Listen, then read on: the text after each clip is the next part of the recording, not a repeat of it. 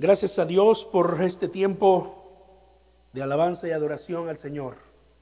Breves momentos, pero en donde podemos expresarle al Señor nuestro corazón, ¿verdad? Nuestra alabanza.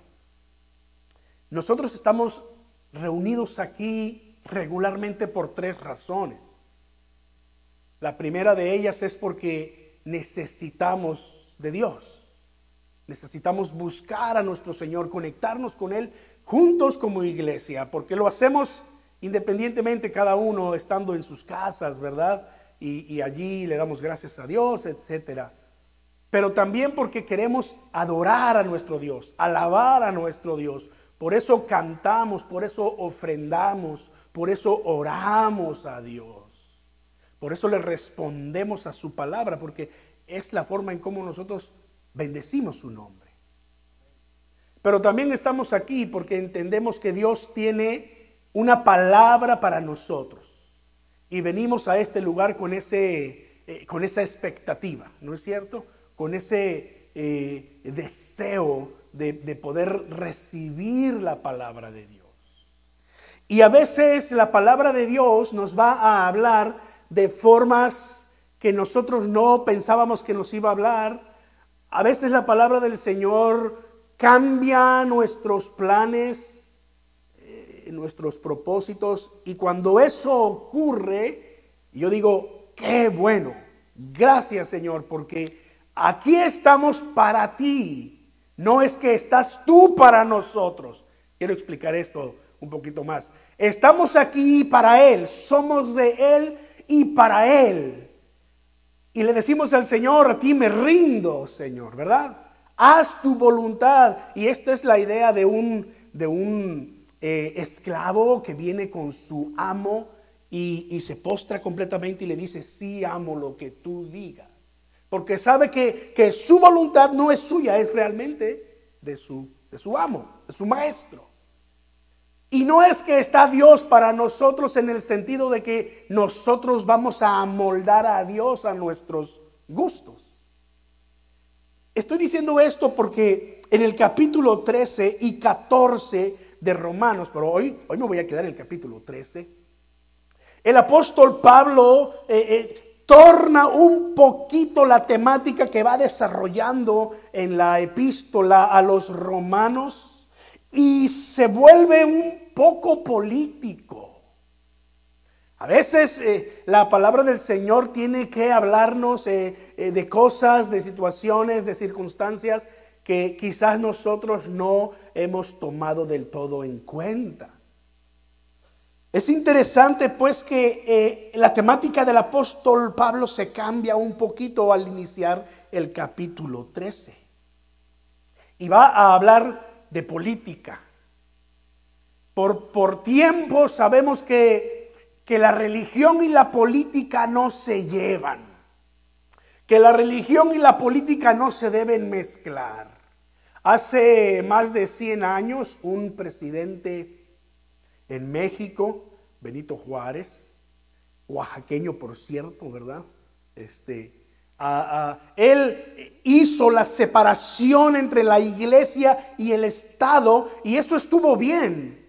Porque en aquel tiempo la iglesia tenía toda la injerencia en el poder del país. Entró este presidente y dijo, no más.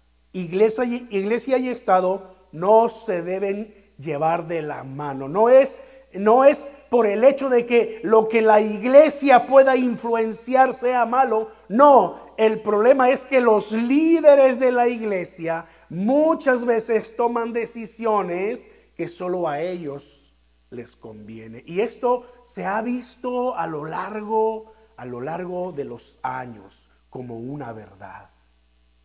Nosotros entendemos en el país en que vivimos que precisamente iglesia y Estado no, no se conllevan en ese sentido. Pero entendemos que la iglesia tiene mucho que enseñarle y tiene una muy buena influencia que darle al Estado. Y eso es lo que Pablo va a decirnos en estos versículos. ¿Están listos ahí? En, las escrituras, Romanos capítulo 13. Voy a leer todos estos versículos en la ah, nueva versión internacional. Seguramente usted tiene alguna otra versión, como la Reina Valera, como, eh, no sé, nueva traducción viviente, no lo sé. Incluso los, los celulares hoy en día nos sacan de apuros porque ahí tenemos decenas de versiones, ¿verdad? Pero la palabra del Señor es la misma, así que no se preocupe por eso. Dice aquí, todos deben someterse a las autoridades públicas, pues no hay autoridad que Dios no haya dispuesto. Así que las que existen fueron establecidas por Él.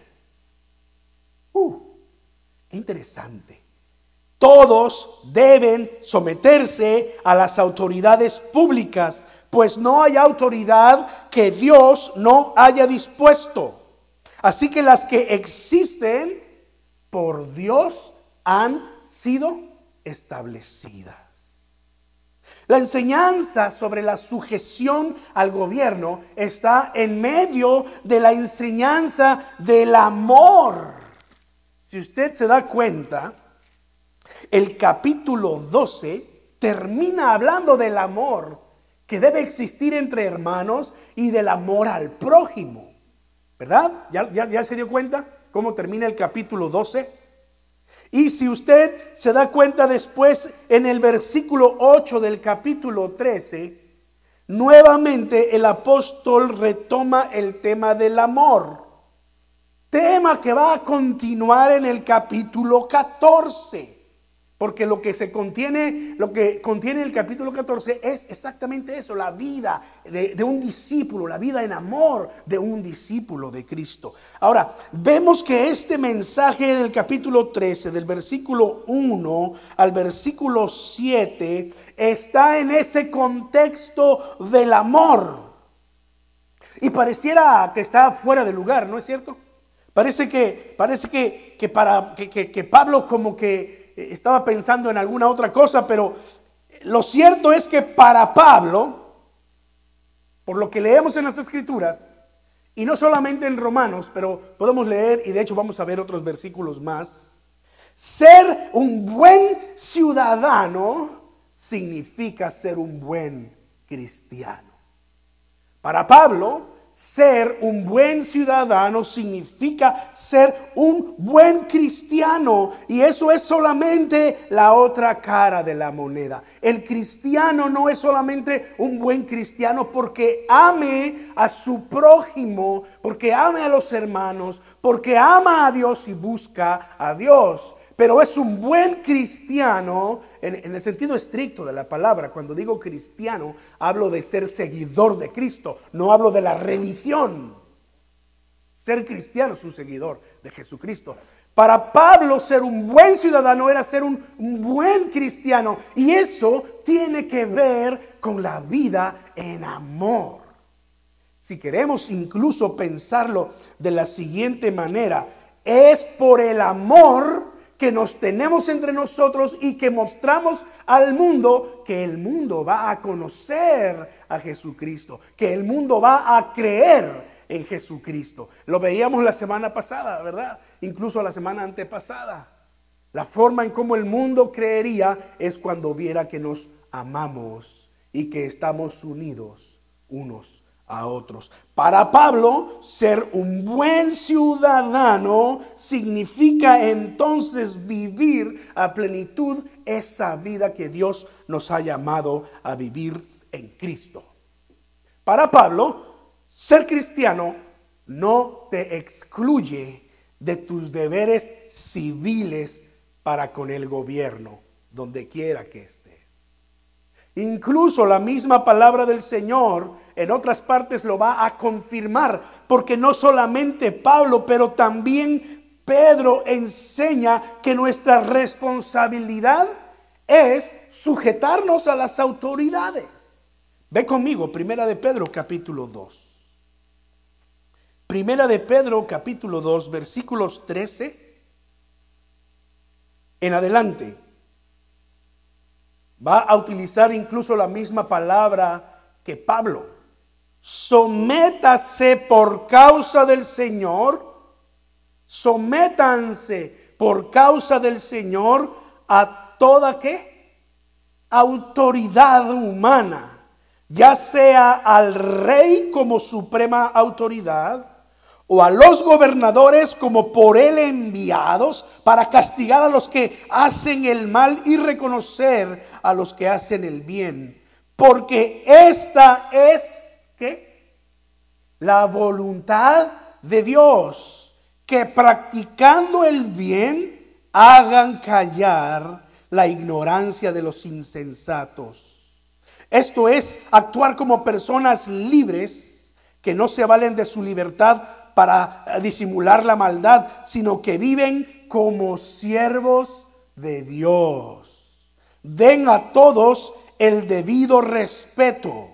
Amen a los hermanos, teman a Dios, respeten al rey. ¿Dice lo mismo su escritura? ¿Verdad que sí? Se da cuenta cómo incluso el apóstol Pedro relaciona el tema de sujetarnos a las autoridades con amar a Dios.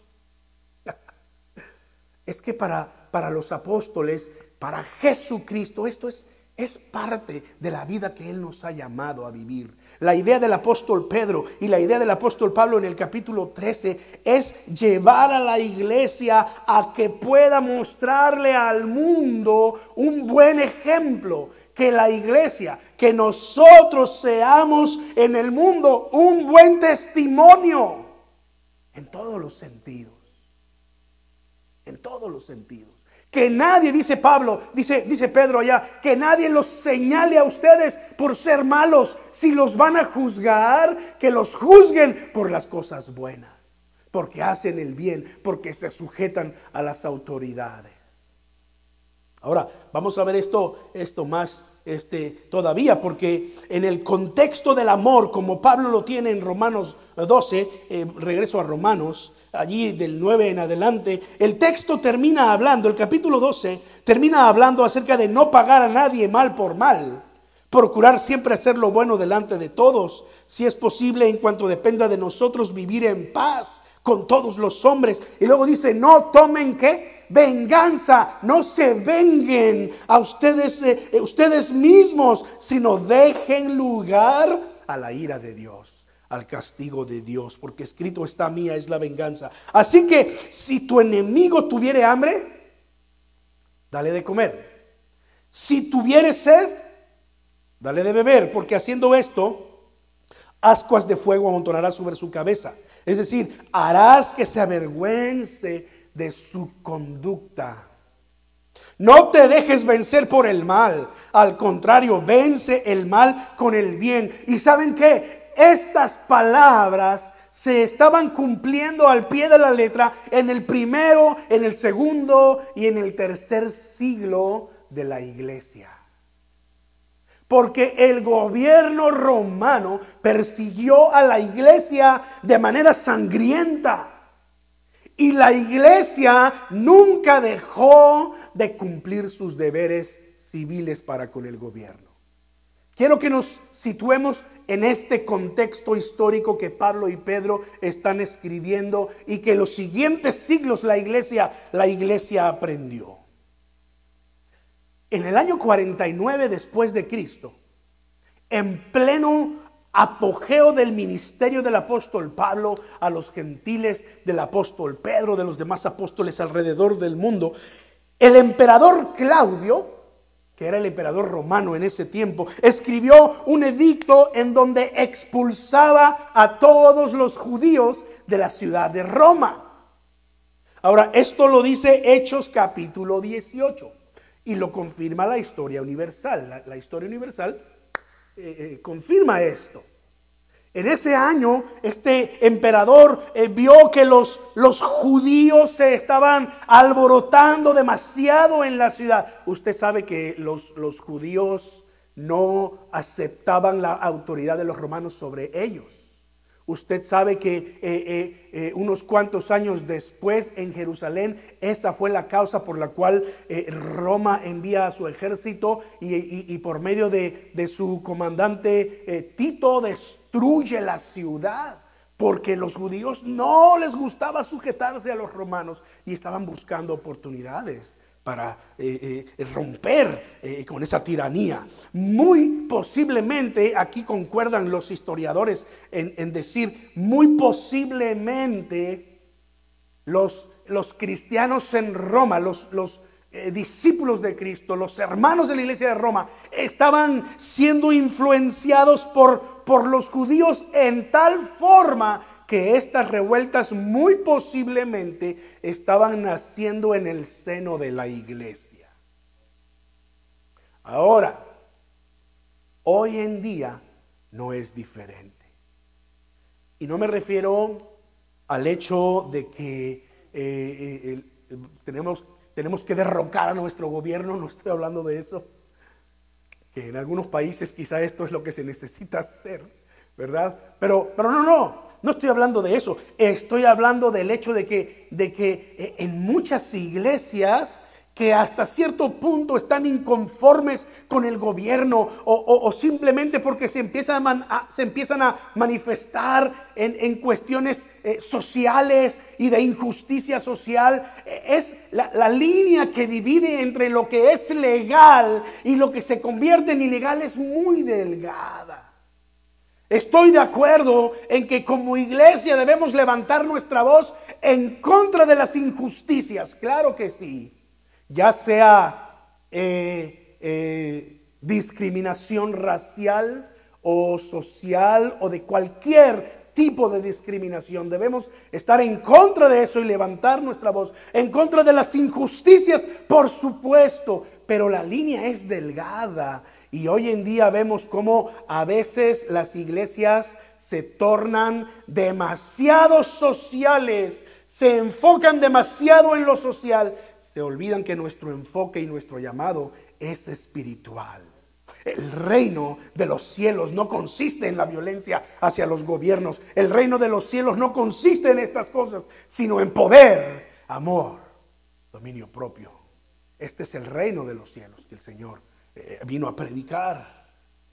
Primera a Timoteo capítulo 2, versículo 1, Pablo confirma esta enseñanza y le, y le dice a Timoteo cuando estuvo allá al frente de la iglesia, Primera Timoteo capítulo 2, versículo 1.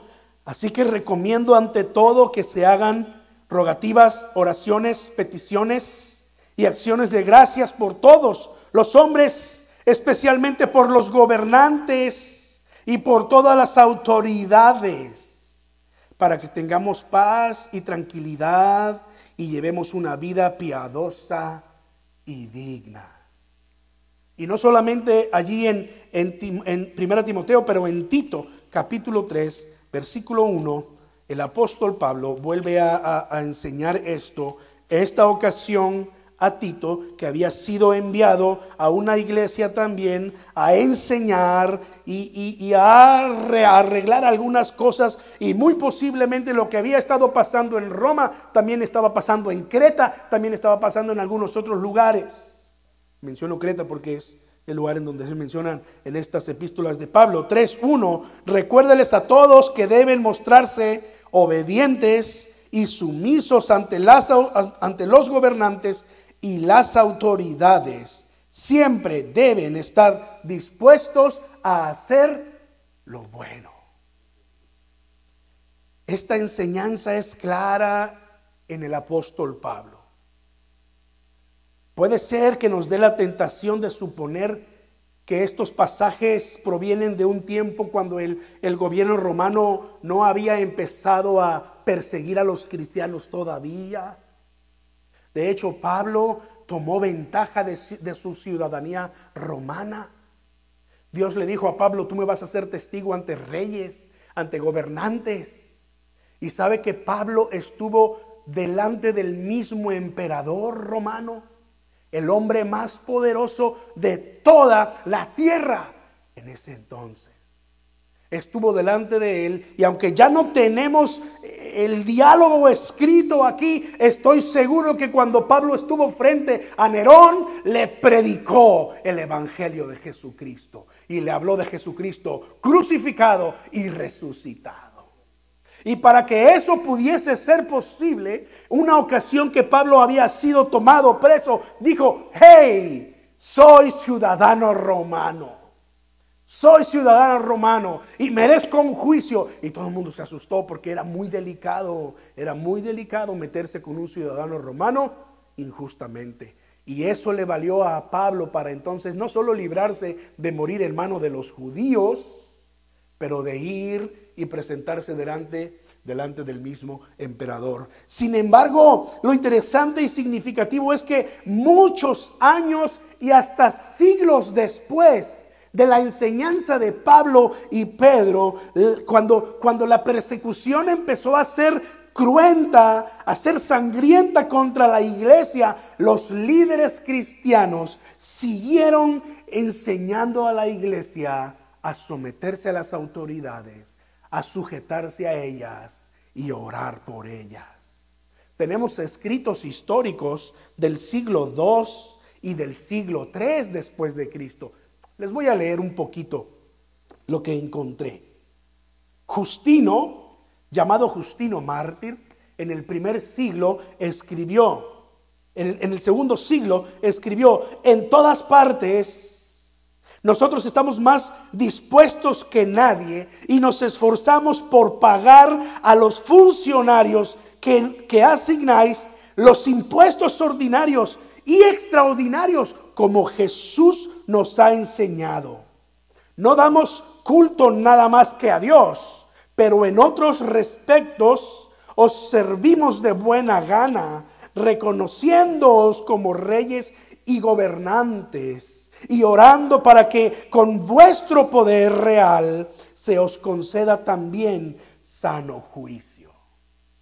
Esto escribió Justino Mártir. En el siglo, eh, eh, en el mismo siglo, Atenágoras, usted no se tiene que aprender los nombres de estos líderes espirituales del segundo siglo, pero él escribió esto.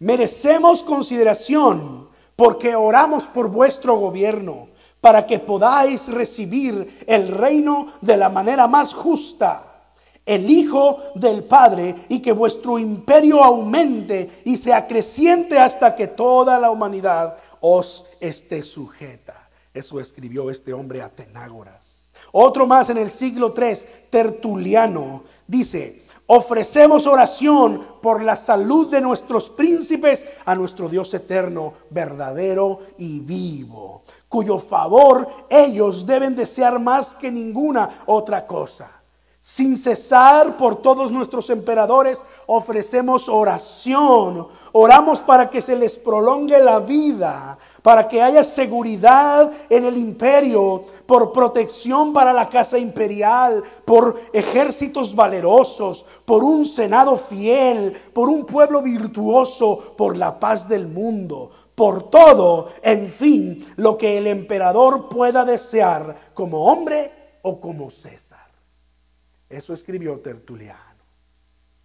Y te estoy diciendo que estas palabras fueron dichas en el tiempo de Marco Aurelio, uno de los emperadores que más sangriento fue con la persecución contra la iglesia.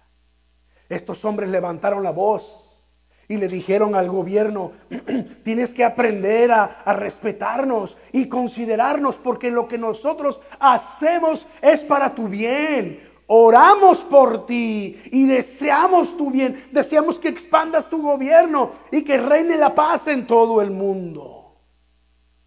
¿No tenían razón los primeros cristianos para oponerse al gobierno romano?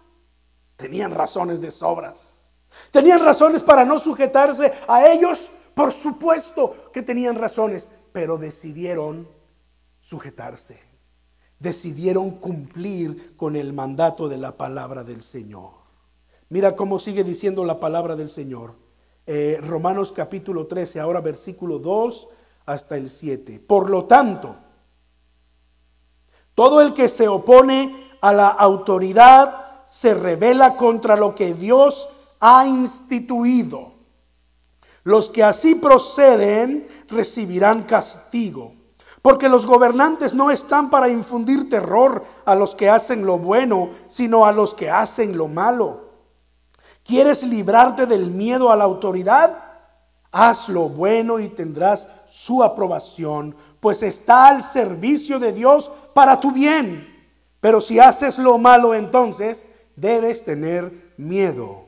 No en vano lleva la espada, pues está al servicio de Dios para impartir justicia y castigar al malhechor.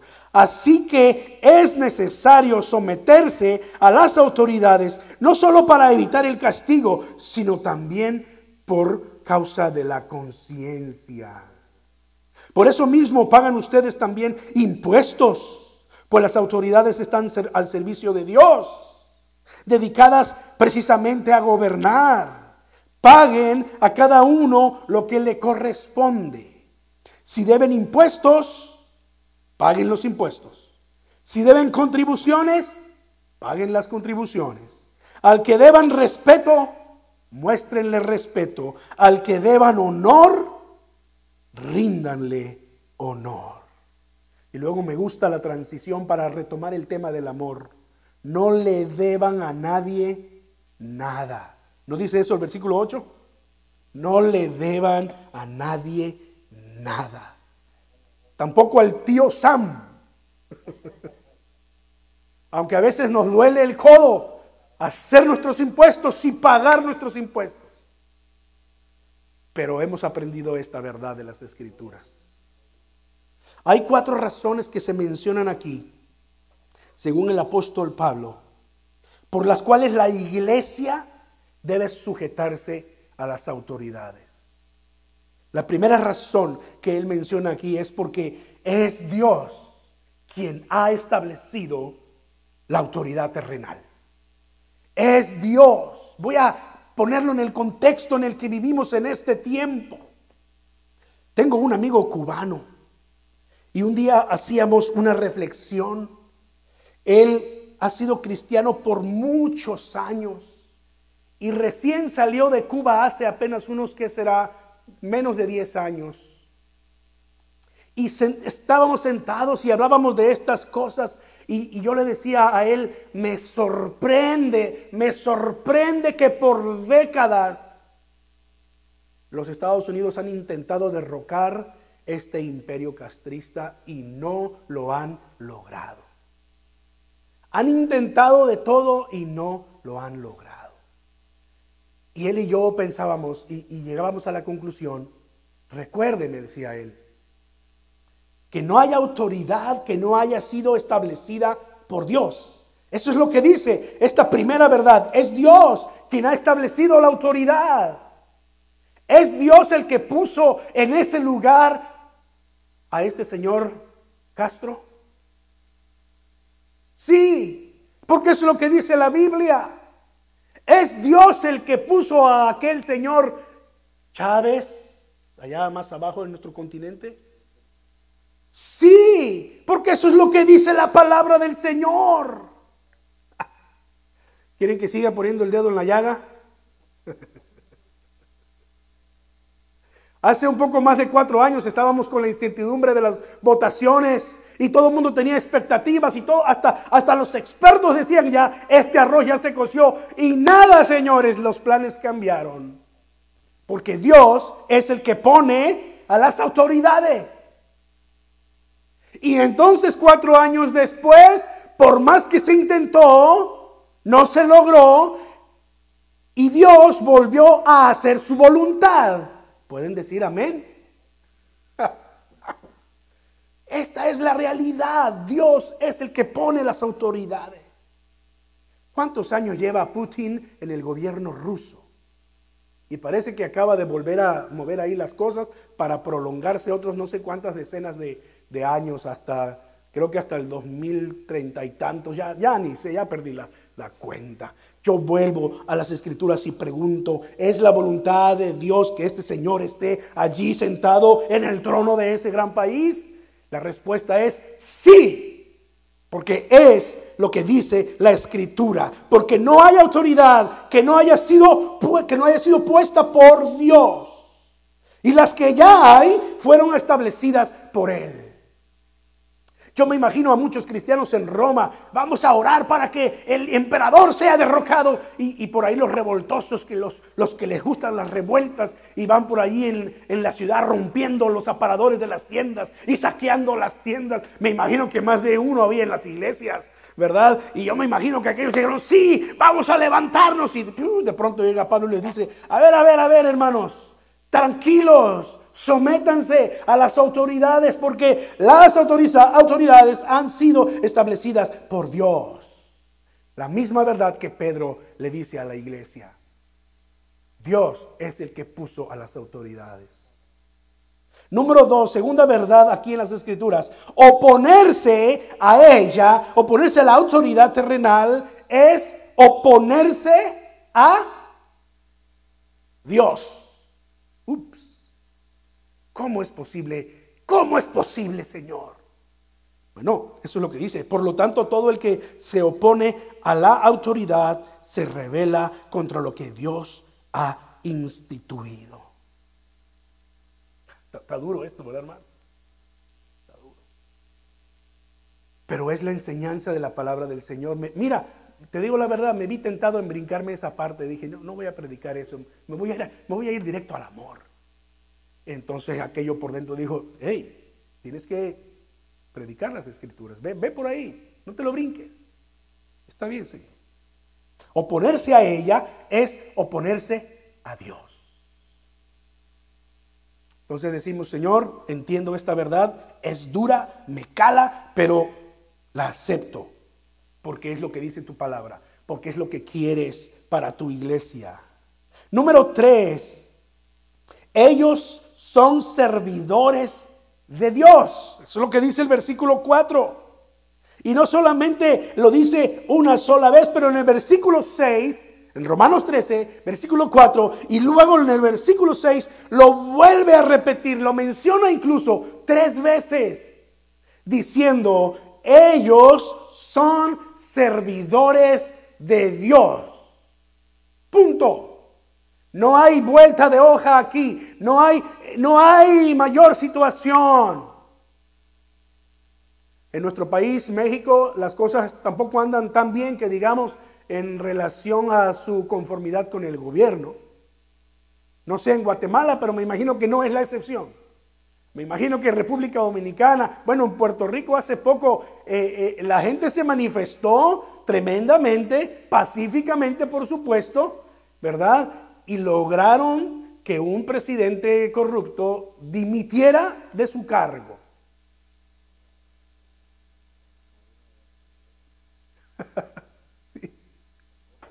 No es la excepción. todo el mundo está, eh, eh, todos los gobiernos están convulsionados. Pero yo vengo a las escrituras y no solo una ni dos, sino hasta tres veces dice que ellos son servidores de Dios. Mira, cuando vamos al Antiguo Testamento y, leemos eh, el libro de Daniel, allí leemos acerca de Nabucodonosor y, luego leemos acerca de Ciro y otros, otros eh, reyes o emperadores de los imperios poderosos de ese tiempo. Sabes que en las escrituras Dios le llama a estos hombres mi siervo. Con todo y que eh, eh, en la mayor parte del tiempo ellos no reconocieron a Dios como el verdadero Dios. Sin embargo, Dios dice, ellos son mis siervos. Porque es lo que dice aquí la palabra del Señor. Son servidores de Dios. También Pedro, en 1 Pedro 2.14, vuelve a decir lo mismo porque Él envía para que se haga su voluntad. Estamos hablando de las razones por las que Pablo menciona que debemos sujetarnos a las autoridades. Dios ha establecido la autoridad terrenal.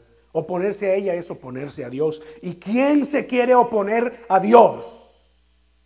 Yo no. Ellos son servidores de Dios. Y número cuatro, Pablo dice en el versículo, dice, en el versículo 5, que dice así, Así que es necesario someterse a las autoridades, no solo para evitar el castigo, sino también por razones de conciencia, por causa de la conciencia. Mismas palabras. Yo, creo que Pedro y Pablo estaban tomando un café juntos y, estaban diciendo, oye, hay que escribirle esto a la iglesia porque es importante que los hermanos allá en, 2021, allá en Bridgestone, escuchando el mensaje, se convenzan de estas verdades. Mira, Pablo dice que es por causa de la conciencia, ¿verdad? Y mira, segunda de Pedro, eh, capítulo 2. Segunda de Pedro, capítulo 2, versículo 13. Creo que, creo que está equivocado y no es segunda de Pedro.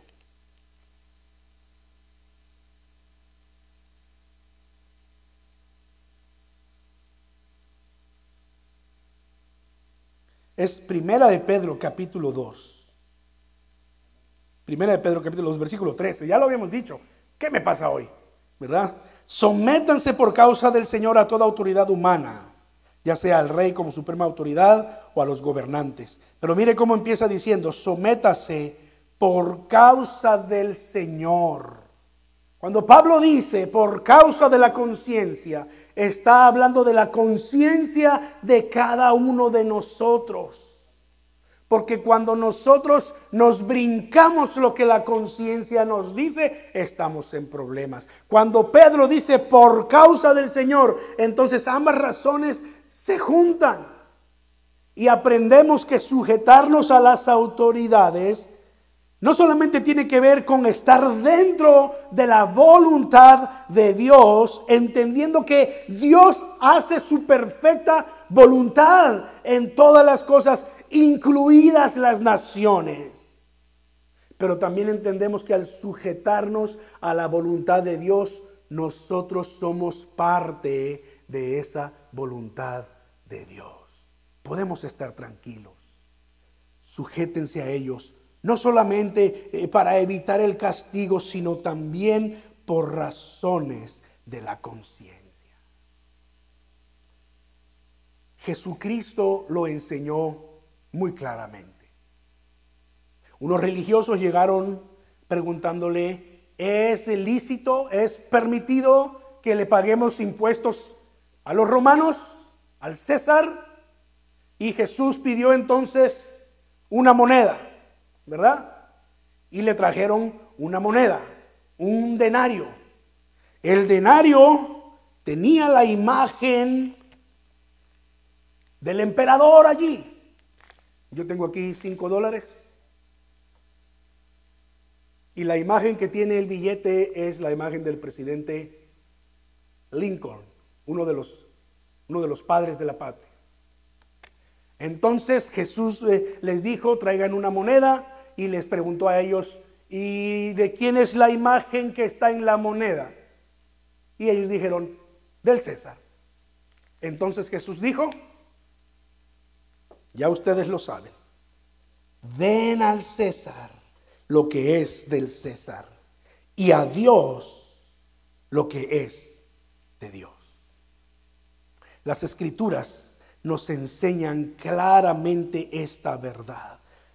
Quiero terminar con esta nota aclaratoria. Es necesario. Yo lo he, lo he predicado en otras ocasiones, pero es necesario eh, eh, cerrar de esta forma así. El apóstol Pedro reconoce que hay ocasiones, y no solo el apóstol Pedro, pero todos los apóstoles, ¿verdad? Reconocen que hay ocasiones en que debemos someternos no al gobierno, sino a una autoridad superior la autoridad de Dios. Pero cuidado porque esto es no es así nada más tomado a la ligera. Y nadie puede decir, a mí Dios me dice lo contrario. Paga tus impuestos, a mí Dios me dice que yo no pague mis impuestos, que no, no enriquezca los... No, no, no, no, no, no. Ya lo vimos allí, paga tus impuestos, no le debas a nadie nada, paga tus impuestos, haz tus impuestos, ¿verdad? Pero estamos hablando de que hay ocasiones en que debemos reconocer que nuestra sujeción y obediencia se debe a una autoridad superior. Tú estás familiarizado seguramente con el libro de los Hechos, en los primeros capítulos, cuando los apóstoles empezaron a levantarse y predicar a Jesucristo. Dice que una vez estaban predicando y los apresaron y los, y los líderes religiosos los trajeron ante, ante ellos. Mira 4.19, Hechos 4.19. Los estaban cuestionando y amenazándoles para que no, no predicaran en el nombre de nuestro Señor y no predicaran el Evangelio de Jesucristo. Y los llamaron y les ordenaron eh, que no lo hicieran. Pero dice aquí versículo 19, pero Pedro y Juan respondieron, es justo delante de Dios obedecerlos a ustedes en vez de obedecerlo a Él. Júzguenlo ustedes mismos. Nosotros no podemos dejar de hablar lo que hemos visto y oído.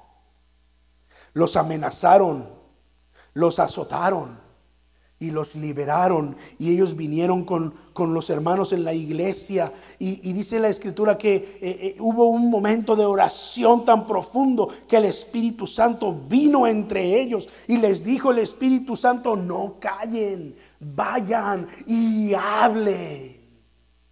En el capítulo 5 de mismo libro de los Hechos, en los apóstoles seguían predicando y entonces los apresaron. Y entonces el Señor en la noche, eh, con una manifestación gloriosa, los libera de la cárcel. Se zafan las cadenas, se abren las puertas. Y, y el Señor les dice, son libres. Y ellos se van. Y en vez de irse a esconder, el Espíritu Santo les dice, eh, regresen a la plaza y sigan predicando de mi nombre. Y ellos regresan y siguen predicando, razón por la cual los vuelven a apresar, los vuelven a llamar y los, los, los, religiosos le dicen a ellos, terminantemente les hemos prohibido enseñar en ese nombre. Sin embargo, ustedes han llenado todo Jerusalén con sus enseñanzas. Y nos quieren además echar la culpa de la muerte de ese hombre, porque esa era la predicación de Pedro, de Juan y de los apóstoles a los religiosos judíos. Ustedes lo crucificaron. Y al pueblo le decía, y ustedes son los culpables. Porque recuerda, el pueblo había gritado, crucifíquenle. Entonces el apóstol Pedro, lleno del Espíritu Santo, dice aquí que Pedro y los demás apóstoles respondieron, es necesario obedecer a Dios antes que a los hombres. Uh, es necesario obedecer a Dios antes que a los hombres. Me hace recordar de aquel hombre llamado Daniel, conocido como el profeta Daniel. Dios lo puso en los lugares más importantes de la política en ese reino de Babilonia con Nabucodonosor. Tan es así que los eh, propios, y fíjate, él era un extranjero, ¿verdad? Él había venido deportado de, de allá de Jerusalén y había sido puesto en lugares importantes porque honró a Dios. Y, los lugareños que estaban allí en el gobierno se sintieron celosos y quisieron eh, echarle tierra y criticarlo. Y obligaron de alguna forma, manipularon al rey para que eh, eh, promulgara un edicto que nadie podía adorar a otro Dios que no fuese Nabucodonosor. Porque sabían que Daniel no iba a doblar sus rodillas delante de Nabucodonosor. Así que dice que la escritura en Daniel 6, que esa ocasión Daniel entró en sus aposentos sabiendo el edicto del rey y dice que en la ventana que daba hacia Jerusalén y la escritura dice allí, como él acostumbraba. No es que Daniel se puso de bravucón y se puso a tentar a Dios diciendo, ahora aquí voy a, voy a romper todo lo que el gobierno dice porque, porque yo sirvo a Dios y confío en Dios. No, como Daniel acostumbraba a hacerlo. Y dobló sus rodillas, se postró y empezó a adorar a Dios. La ventana estaba abierta. Y los otros sátrapas, no lo digo a modo de, de eh, insulto, es que así era el nombre. Eso ya se ha vuelto un insulto, pero es que así se llamaban los líderes de, Nabucodonosor, los gobernadores, sátrapas. Los otros sátrapas lo vieron y corrieron con el chisme y le dijeron al rey y como consecuencia el rey se apesadumbró porque era uno de sus mejores hombres, pero tenía que hacer cumplir su propia ley. Te sabe la historia, ¿no? Como consecuencia, Daniel fue echado en el foso de los leones. Y esa noche los leones comieron pizza, pero no se comieron a Daniel. Bueno, eso es lo que dicen los vegetales. La caricatura de los vegetales. Una caricatura de los niños, ¿no? Al otro día Nabucodonosor se llevó la gran sorpresa. Y entonces Nabucodonosor proclama a los cuatro vientos, el Dios de Daniel es el Dios de toda la tierra. Porque cuando nosotros entendemos que hay ocasiones en que hay que honrar a Dios en vez de, honrar al gobierno, entonces la palabra de Dios se cumple porque Él honra a los que le honran. Él honra a los que le honran. Esa es la razón por la cual tenemos misioneros en países comunistas, en países budistas, en países eh, eh, eh, del Islam, encubiertos están allí encubiertos. ¿Por qué? Porque entendemos que es necesario obedecer a Dios antes que a los hombres en este tipo de circunstancias. Cuando todas las cosas que están escritas allí en Apocalipsis y en Daniel y en Mateo 24 se empiecen a cumplir y las palabras que Pablo y Pedro enseñaron acerca del anticristo y, el falso profeta y todo esto acontezca, la iglesia va a ser sometida a una gran prueba. Y nos vamos a ver en la disyuntiva de entender que hay ocasiones que es necesario obedecer a Dios antes que a los hombres. Pero solamente en esas circunstancias, antes entendemos que la escritura no nos excluye a nosotros de cumplir el deber cívico, obedecer las leyes, pagar nuestros impuestos, honrar a nuestras autoridades y orar por ellas. Amén. Esto tiene que ver con esta vida en Jesucristo. Para Pablo no hay diferencia. No es que eh, nos salimos de, lo que Dios ha dispuesto, es parte de la experiencia espiritual de caminar con Dios, honrar a nuestras autoridades, pagar nuestros impuestos, obedecer las leyes y orar por nuestros gobiernos. Esto es lo que la palabra del Señor nos anima a que hagamos. Ora conmigo. Pon delante del Señor tu vida y dile al Señor en tu propia oración, Padre, eh, yo entiendo que tú me has llamado, Señor,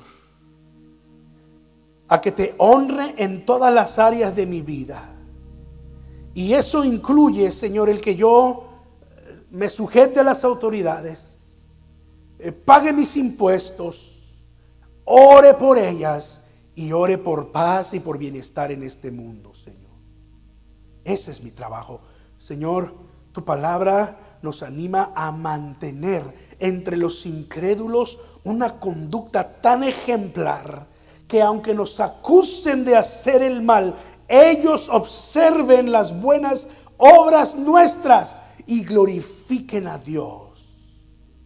Mi Dios, que nosotros podamos vivir en ese nivel de vida al que nos llama amando a los que nos persiguen, bendiciendo a los que nos maldicen. Señores, es sorprendente eh, y a la vez no ver cómo en muchos de estos países en donde la fe cristiana está prohibida, la iglesia está creciendo más que en este país en donde hay apertura. Señor, ayúdanos a valorar la libertad que tenemos en este país de predicar tu palabra, de buscarte como iglesia. Señor, es posible que algún día eh, esa libertad se vea coartada, se vea limitada por el mismo gobierno. Puede que llegue el día en el que se prohíba orar en lugares eh, eh, como estos, que se prohíba congregarnos en lugares como estos.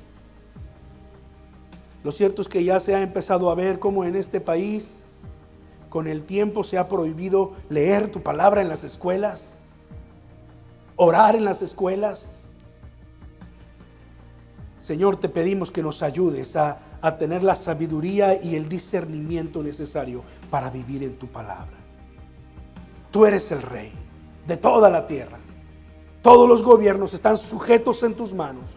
Tú tienes toda autoridad y queremos reconocer tu autoridad, Padre. Bendice a tu iglesia. Señor, al salir de este lugar, fortalécenos y llévanos con bien y permítenos, Señor, que durante la semana podamos eh, ser la luz y la sal que este mundo necesita. Señor, no solamente con nuestras eh, palabras amables, con nuestro buen testimonio, pero con actos de amor con actos, con acciones que muestren a los demás que tú eres un Dios de amor. Gracias por todo lo que nos das, Padre. Gracias por tu palabra. En el bendito nombre de nuestro Señor Jesucristo, oramos. Amén. Amén. Que Dios nos bendiga y nos guarde, hermanos. Que nos ayude a vivir en su palabra es nuestra oración y deseo. Vamos a saludarnos antes de salir de este lugar. Amén. Y estemos perseverando en la fe día a día. Dios me los guarde.